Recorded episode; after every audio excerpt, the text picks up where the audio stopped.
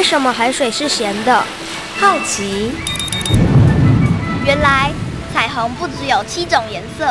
观察。我对于气候变迁的议题很感兴趣，想要多多了解。探索。我想发明一种可以让我自动上课的机器人。创意。小发现，小发现，小发现，小发现，小发现，小发现，大科学。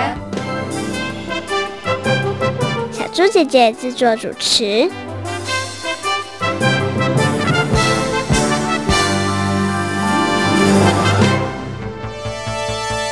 到底是谁喝了那些小米酒，吃了那些食物啊？男主人说是他的朋友和兄弟。有人目击吗？没有。以正常人的脚程而言，如果有人出没，一定会被发现。找不到任何的嫌疑人。嗯，许多卑南族的族人们都有不在场证明。男主人的说辞很可疑，整件事情充满了许多疑点。东西到底是谁吃的？立刻请科学小侦探好好调查。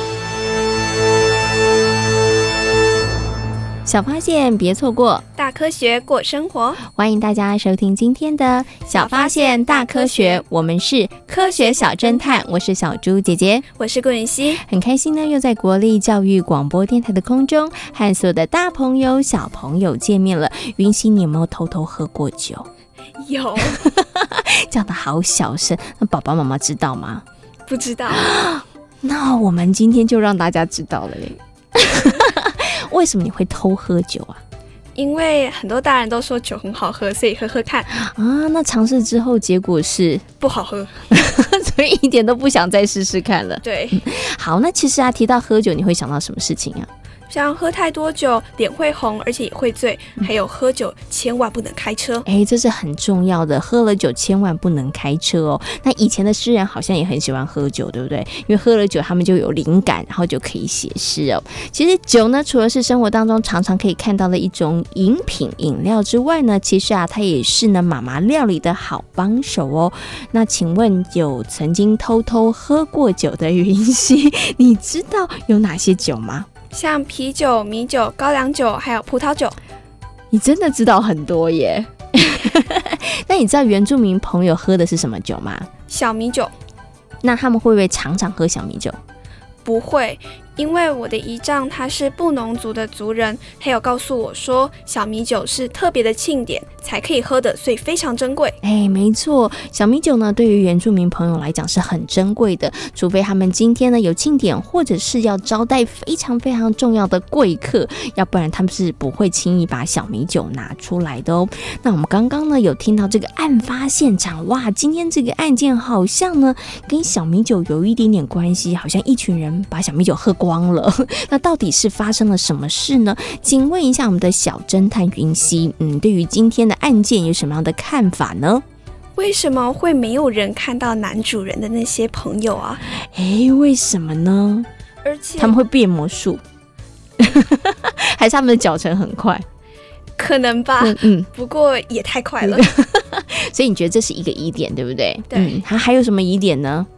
还有为什么会拿出小米酒啊？一定是有很重要、很重大的事情才会拿出来啊。对，因为我们刚刚有提到了，对原住民朋友来讲，他们是不轻易呢把小米酒拿出来招待别人的。所以到底是发生了什么事情呢？嗯，接下来呢，我们就来听听看今天科学侦查团他们调查的结果，来了解一下事情的来龙去脉到底是怎么一回事呢？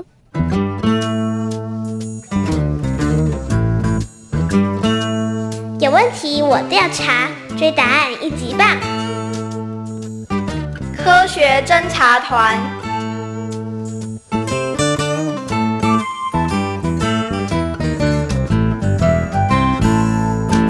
部落有个女孩，从小她和母亲两个人相依为命过日子，但是母亲的身体不好，时常生病，所以，维持家计的重担全落在了女孩的身上。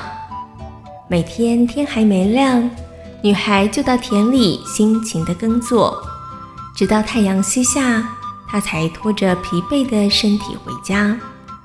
虽然她卖力的工作，但是因为气力太小，田里头的收成总是少得可怜。为了不让母亲担心，他什么都没有说。他常常望着黄昏的彩霞发呆。美丽的彩霞，我该怎么办呢？田里的收成不好，我要怎么让母亲过好生活呢？天上有片彩霞，听到了女孩的请求，忍不住动了恻隐之心。于是他决定化身为帅气的青年来帮助女孩。这一天，女孩如同往常来到田里耕作，不过她却遇到了一位陌生的男子。你是谁啊？怎么从来都没见过你？我是从外地来这里讨生活的年轻人，我可以帮忙做些粗活，但我没有钱可以付给你。你不用付我钱，只要让我有个住的地方就可以了。就这样，年轻人成了女孩的帮手。后来，两个人还成了婚。有天，两人出发到田里耕作前。青年搓了一条很长很长的绳子。哎，你在做什么啊？到田里耕作应该用不到绳子吧？这条绳子啊，可是有大用处，待会你就知道了。啊，对了，我们今天就带母亲一起到田里去，同时把主食用的工具和家里仅有的食物也带去吧。为什么要带这么多东西啊？等会你就知道了。青年带着母女、长绳、工具以及食物到了山上的田地。一到田地，青年拿着绳子围住了田地，结果绕出了一个大圆圈。等会，麻烦母亲和妻子将带来的米、肉、菜煮好之后，放在长绳的旁边。没问题。之后，母女俩就地烹煮带来的食物。然后照着青年的吩咐，将食物放在长绳旁。黄昏的时候，青年要母女两个人把眼睛闭上。你到底要做什么？请先闭上眼睛，等会睁开眼睛，你们就会知道了。母女两个人一闭上眼睛之后，天空中的片片彩霞居然降落到了地面上。同时还幻化为一个个年轻力壮的年轻人。麻烦大家了。没问题，这些小事还难不倒我们呢。好几名壮汉在田里头穿梭，没一会儿的功夫，已经在田里播下了不少瓜果蔬菜的种子。同时，他们还帮忙盖了一间公寮。兄弟们，辛苦了。我们已经准备了一些饭菜，请大家好好享用吧。做了那么多事，我的肚子真的也饿了。那你可要多吃一点呢。这群彩霞少年做完工作之后，聚在一块聊天、吃东西，填饱肚子后，咻的一声，他们往天空飞去，变回了那片美丽绚烂的彩霞。好了。你们可以睁开眼睛了。当母女睁开眼睛，哇！长绳圈成的圆圈里，田全都翻好了土，上头也撒满了许多瓜果和蔬菜的种子。哇！你是怎么办到的？全是靠我的好弟兄们的帮忙。望着田里撒下的种子，少女就像是看到了无穷的希望。夕阳西沉之后，三个人踩着夜色，开心地回家了。日子一天天过去，终于到了采收果实的日子。今天我们该上山去采收了，要麻烦你和母亲带烹煮的工具和小米酒。是不是又要麻烦你的好弟兄来帮忙呢？你猜对了。可是这回我们没有什么食物可以招待他们呢。你别担心。到时候我会有办法的。今年要少女准备好烹煮的工具和小米酒，一块上山。山上的田里果实累累，想采收完所有的果实，可得花上不少的功夫。今年先摘下田里头最大的两个瓜，用力剖开之后，瓜里居然出现了一头猪和满满的糯米。现在，麻烦母亲和妻子利用这一头猪和糯米，煮出好吃的猪肉糯米饭。好，没问题。当香喷喷的猪肉糯米饭完成时，刚好又到了黄昏，彩霞布满了天际。这回不用青年的提醒，母女俩就赶紧把黑猪肉饭放在长绳的旁边，同时闭上眼睛。这时，满天的彩霞再次化身为年轻力壮的少年们，在齐心协力下，满园的瓜果很快的被采收完了。谢谢大家的帮忙，我们都是好弟兄，有事需要帮忙，我们可是不会推辞的。大家帮了这么多忙，应该也饿了。我们准备了猪肉糯米饭和小米酒，请大家赶快品尝吧。等到酒足饭饱后，少年们又回到了天上，幻化为美丽的彩霞。由于有了彩霞兄弟们的帮忙，田里头的作物大丰收，也改善了女孩原本贫困的生活。他终于能够和母亲过着幸福快乐的日子了。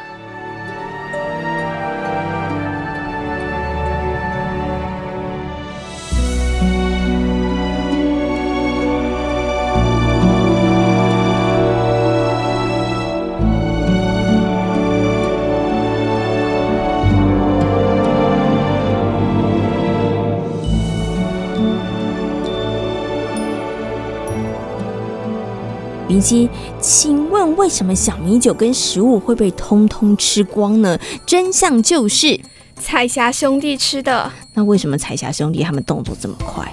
因为他们是彩霞，哎，因为呢，他们是天上飘的彩霞，然后呢，变换成人形，然后来帮助少女的忙，对不对？嗯，刚刚呢，其实呢，我们听到的这个呢，是一个卑南族的传说故事哦。从这个故事当中呢，大家其实也可以知道，卑南族人他们是非常非常重视互助合作的精神呢、从以前开始呢，他们就会以换工的方式轮流到各家各户去帮忙。那等到呢，工作结束之后呢，被帮忙的主人呢，他就会提供饭菜让大家来享用哦。那大家呢，可以一边品尝佳肴，一边呢就来聊聊工作上面的一些趣事哦。那请问一下云溪，你觉得这样的工作方式怎么样？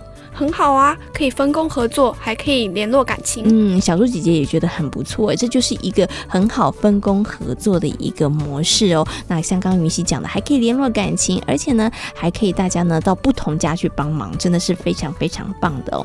那在大家同欢或者是重要的庆典的时候呢，小米酒可是一个非常非常重要的角色哦。那请问一下云溪，小米酒是什么东西做的呢？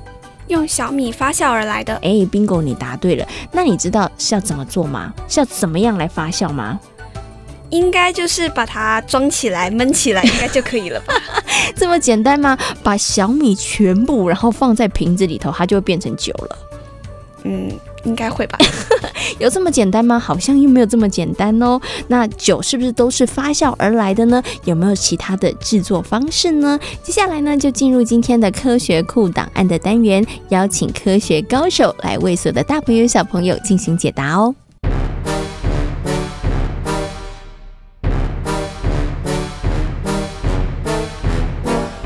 科学库档案。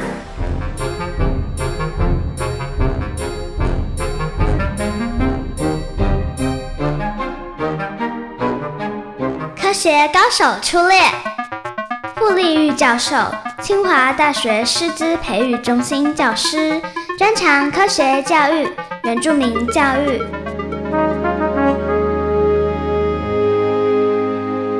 在今天科学库档案的单元当中呢，很高兴的为所有的大朋友跟小朋友邀请到傅立玉老师呢来到空中哦，跟所有的大朋友小朋友呢好好来介绍小米酒。Hello，傅老师您好。嘿，小猪姐姐好，呃，各位小朋友好，请问一下傅老师，你有没有喝过小米酒？当然有啊！哇，那小米酒喝起来跟其他的酒类有什么不一样？啊，小心哦，大家一喝好香好甜。忍不住呢就会喝很多，嗯接着呢就很快呢就会有感觉了，就醉了。对，所以呢，呃，十八岁以下不可以喝。在部落里面呢，我们只有很重要的庆典。啊、呃，有人结婚的时候，或是有很重要的贵宾来的时候，我们才开始酿小米酒。哦，所以呢，其实小米酒对于原住民朋友来讲是非常非常重要的，对，对它很大的意义。嗯，那像刚刚傅老师说的，它不是平常呢吃饱饭之后喝两杯，不是，不是，哦、不行，不行。对，它其实是在重要的庆典，还有有贵宾来的时候才可以拿出来喝。对，而且量很少，很少，然后还有就是小朋友不可以喝。这也是绝对不可以喝哦。那刚刚老师讲了，小米酒它其实量是很少的。那小米酒它到底是怎么样制造出来的呢？嗯，那通常我们是用小米，嗯、哦，那把小米呢煮成小米饭啊，放在芭蕉叶上面以后，把它翻动，让这个小米饭呢变凉了以后，在小米饭里面加入酒曲，是那再然后再翻动，一直翻动，让它均匀哈、哦，酒曲跟小米。饭呢均匀混合以后呢，是啊，接着呢我们要准备酒坛子，嗯，那酒坛子呢一定要洗得很干净，而且要用很滚烫的开水呢，把它呢彻底的洗干净，彻底的消毒。那把小米饭呢接着放进去已经洗干净的酒坛里面啊，那把芭蕉叶呢盖在那个酒坛子上面封起来，而且要封得很紧很紧，那还要再加一层布把它压紧。封得非常的紧，不可以让空气进去。是，那再过几天以后呢？啊、呃，它就会变成呃小米酒。嗯，OK，所以它大概需要，比如说从这个小米饭放到这个酒坛子里头啊，然后变成小米酒，大概要多久的时间呢？呃，至少要一个多礼拜到两个礼拜，要几天？是。欸、那当然这还要看天气。嗯、如果是在冬天，温度比较低，就要。多一点时间才能够酿成。嗯，那如果呢是夏天的话，温度比较高哦，那么就可以比较快。是，但是都要几天就是了。嗯，但是呢，当中呢绝对不可以去打开它，因为如果还没有酿成的时候打开它的话，空气会进去。嗯，啊，空气进去以后呢，那这一这一坛酒呢就完蛋了哦、嗯，所以前面呢一定要有耐心，不可以偷偷的去把它打开，不行。那空气跑进去以后，可能这酒就会变成醋了哦，酸掉了，哦。OK，好，所以呢，其实刚刚傅老师有跟大家谈到哇，所以这个小米酒的制作过程很不容易哦。刚刚老师有谈到几个重点，比如说你要加米饭要蒸熟，要加入酒曲，然后要拌，对不对？然后像这个酒坛子，老师说一定要消毒干净哦，只要有一点点脏。那个酒就酿不成了哦，然后呢，也绝对不能让一丁点、一丁点的空气跑出去。而且酿酒的时候要开开心心，不可以吵架，哦，要心情愉快。对，然后这个酒才会酿的成功，然后才会好吃。对，然后好。不过呢，刚刚我们提到的小米酒的制作过程，那小朋友应该知道了，小米酒它其实是发酵而来的制作来的，对。可是呢，其实，在我们生活当中，我们会看到好多不同的酒类。然后呢，哎，好奇怪哦，每个酒类的酒精浓度都不一样。嗯、有的酒精浓度是五趴、十趴、十五趴。像可能很多的小朋友、大朋友知道，像高粱酒，它就是很酒精浓度很高的酒，对不对？对。所以想请问一下傅老师，为什么这个酒的酒精浓度会不一样啊？然后像小米酒，它是发酵酒，那它发酵酒的酒精浓度是属于比较高的，还是比较低的呢？OK，小米酒它是属于发酵酒。那一般来说呢，酒类呢，因为它呃做的方法不一样，分为发酵酒还有蒸馏酒。是。那酿造的话，就是像我刚刚所说的，就是经过发酵，那把酒呢就酿出来了。那么蒸馏酒的话呢，就是把发酵产出来的酒呢。再拿去做蒸馏，再加热。嗯、其实呢，发酵酒里面呢，主要的就是酒精跟水。嗯，那如果把这个发酵的酒再拿来煮的时候，我们知道酒精它会先沸腾，是哦，那它就会先跑出来。嗯，那跑出来之后，我们就把它收集了。那这样的酒呢，它的浓度呢？会非哎、欸，会非常的浓，嗯，哎、欸，那发酵酒的话，里面的水就比较多一点，是。啊，酒精呢就少一点，是，嗯、所以呢，如果呃不小心去碰到那个蒸馏酒哦，那个浓度很高的话，那喝起来会很苦很苦的，因为它酒酒精的浓度很高，会蛮呛辣的。是，而且很容易就醉了，是对对？对，但是小朋友怎么样？什么酒小朋友都不可以喝，只能看爸爸妈妈喝就是了。对，而且是在适当的场合喝啊。是开车的时候呢，哎，也不可以喝酒啊。嗯，没错没错哎哈，知道要开车就不可以喝酒。嗯那只要喝了酒了，就不可以开车，这是非常重要要的。哎嗯，好，那今天呢也非常谢谢呢傅老师在空中跟所有的大朋友跟小朋友做的说明，谢谢傅老师。哎，谢谢。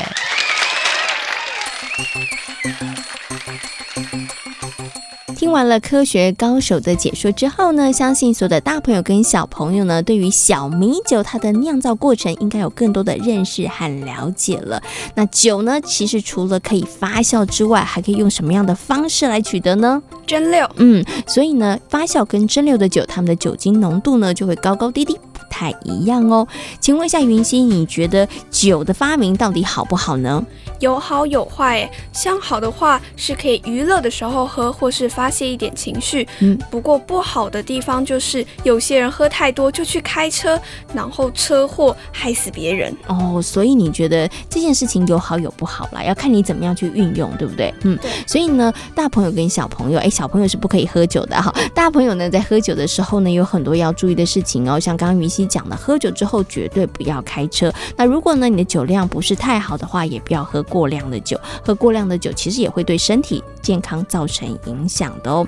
那其实啊，我们生活当中呢，除了酒是发酵而来的之外呢，也有一些其他的食物也是发酵而来的哦。云溪，你知道有哪一些吗？像面包，哎，没错，除了面包之外还有吗？泡菜也是。哎，你答对了。那除了面包、泡菜之外，还有哪一些呢？那发酵的食物多吃，会不会对我们的身体健康造成什么样子的影响呢？接下来呢，就来听听看今天的科学生活，Follow me，来跟所有的大朋友、小朋友好好的分享一下哦。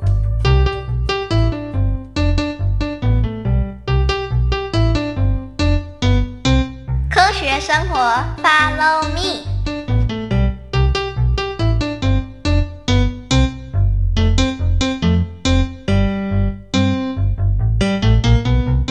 我觉得我们应该要联署，联署？联署什么？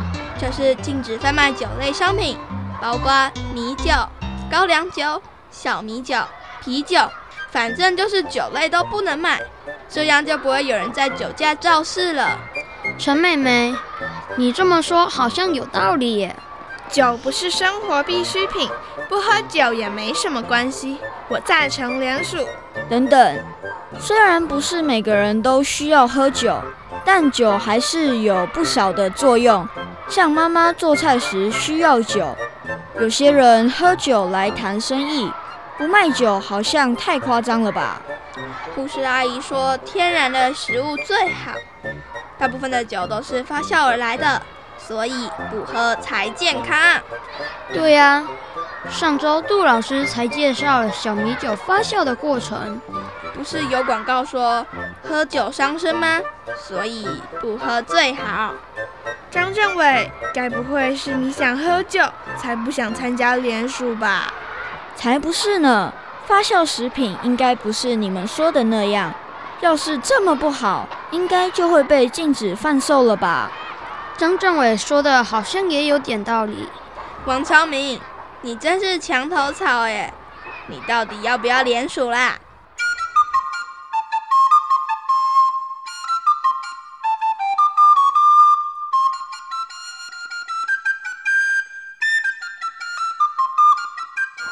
现在大家对于发酵食物应该有更多的认识和了解了吧？嗯，陈妹妹。原来你对发酵食物存有太多的偏见。哎呦，我怎么知道？大家不是都说天然的雄厚？生活中啊，有许多发酵的食物，像是酒类、泡菜、酱油、鱼露、优酪乳等等。而日本的学者啊，发现了日本人常吃的发酵食物味增、纳豆都是日本人长寿的原因。这真是太神奇了。其实啊，各类的发酵食物制作原理都差不多，大多是利用乳酸菌、酵母菌、醋酸菌、曲菌、纳豆菌等微生物，把原料加以分解代谢，然后产生对身体有益的营养物质。原来如此，所以吃发酵食物才会有益健康。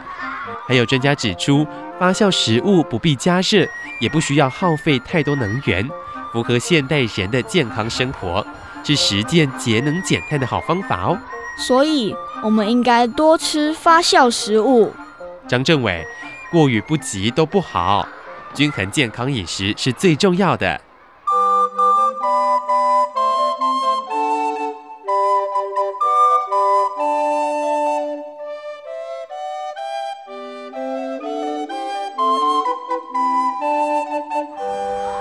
乡政委，你要不要参加联署？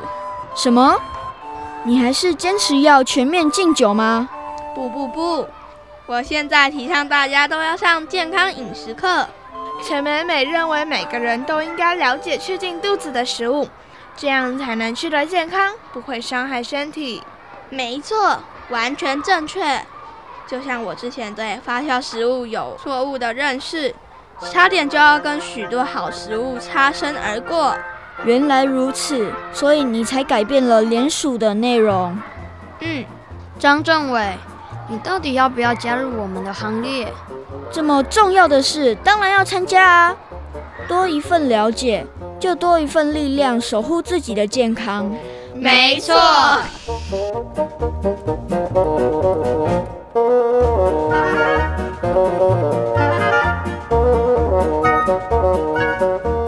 在今天小发现大科学的节目当中，跟所有的大朋友小朋友讨论到的主题就是原住民的小米酒。请问小米酒到底是怎么来的呢？用小米酿造发酵而来的。嗯，没错。那我们生活当中呢，有哪些物品也是用发酵而来的呢？像是酱油、鱼露，还有优酪乳，还有泡菜也是，对不对？对，面包也是。那请问一下，发酵食物对于身体的健康到底有什么样的影响呢？有专家说，其实吃发酵食物也是还不错的哦。嗯，那我们应该每一天都吃，然后餐餐都吃吗？